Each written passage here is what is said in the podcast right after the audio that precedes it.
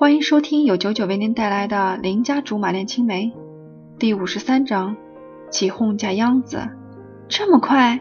我记得前几年马桶台搞的快乐男生一百进八十都墨迹了好半天，你们这速度是要秒杀谁呀？嗯，显然他也不清楚赛制的安排，的确是为难他了。本想马上一口应下。忽然想起貂蝉诈称有票的事情，犹记得当时我非常激动，简直要在他身上掘地三尺把票挖出来。现在要是背着他偷偷去，是不是显得很没义气？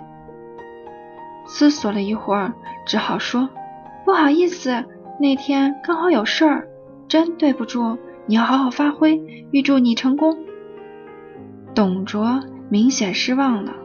草草挂掉电话，其实他也没必要这样。我是一定会去的，只不过要叫上貂蝉一起去，到时候就算惊喜吧。就这机会难得，兴许两边一高兴就和解了，总比我夹在中间苟延残喘的好。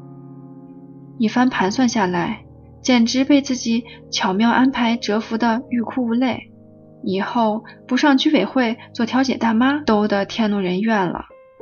早早打电话预定了貂蝉的档期，因为怕他知道是给董卓捧场而推脱，我决定先斩后奏，秘而不宣。对于我的主动，他虽然吃惊，但也不至于不给面子。可能也是病好了，精神不错，竟然还开起玩笑，说什么就算是鸿门宴也去。再说，以我的智商，只有他卖我的份儿。再次厚着脸皮跟关羽要了两张票，千叮咛万嘱咐他不要告诉貂蝉。哪里知道他嬉皮笑脸的问：“行，你当我傻呀？貂蝉那小子要不来，还有好戏看吗？”我惊觉，你怎么知道？他笑得差点把嘴咧到后脑勺。好吧，我果然不是奸商的对手。转头又交代一遍，千万别说，否则诅咒你的女朋友全是充气的。他脸色一白，沉痛地说：“作为一个钻石王老五，事实上我已经没有追求了，只要能看好戏，充气也乐意。”周六晚上准时出现在貂蝉家楼下，他下楼才看见我手里的鲜花，就惊讶了。然后特别臭美的问：“给我的？”说着伸手就要来抢，还假意的说：“谢谢，我死命护住花，终于保得他平安。”诚实的说：“要是送给你，韭菜花就够了，回头咱还能拿去炒个鸡蛋。这些是要给董卓充场面的。所以你今晚其实是想骗我去电视台？你语文老师是生物老师教的吧？注意措辞。”哪能叫骗？明明是请，一锤子买卖。你去就去，不去拉倒。话还没说完，他就转身，赶紧拉住他。他说：“跟你没法做买卖。”别啊，说好跟我出去的，你怎么能反悔呢？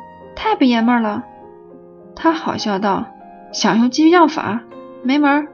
急中生智，装作很惋惜的样子说。那没办法了，总不能把你绑了。听说张肥挺想去凑热闹的，现在叫上他应该来得及。他一听，果然中计了，改口说：“敢叫张肥？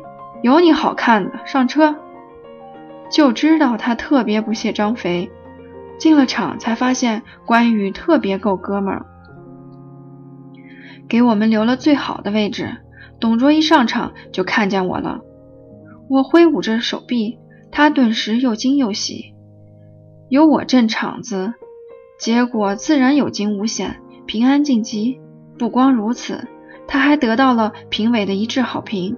我兴奋地在座位上手舞足蹈。貂蝉冷着脸，小声说：“消停点，丢人！”才不管那么多。董卓刚下场，我就坐不住了。拉着貂蝉帮我找选手休息室，亲手把花送给董卓的时候，差点激动的哭了出来。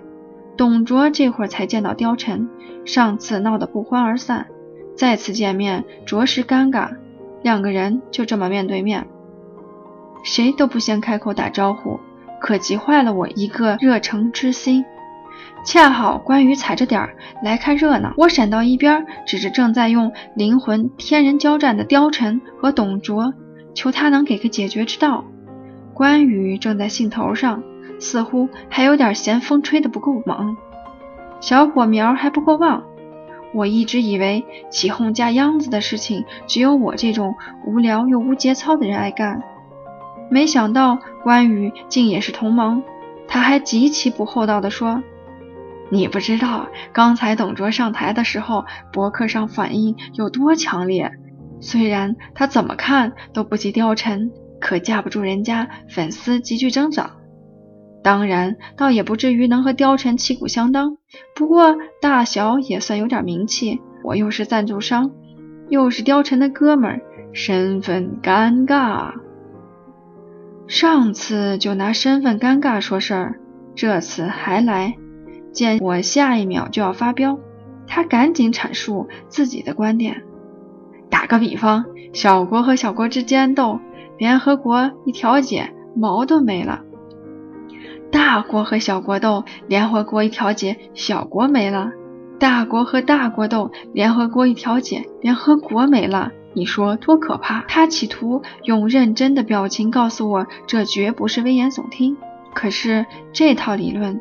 嫁接到眼前的局面上，瞬间变得复杂无比。我挠破头都没想明白，到底关羽和我谁才是联合国？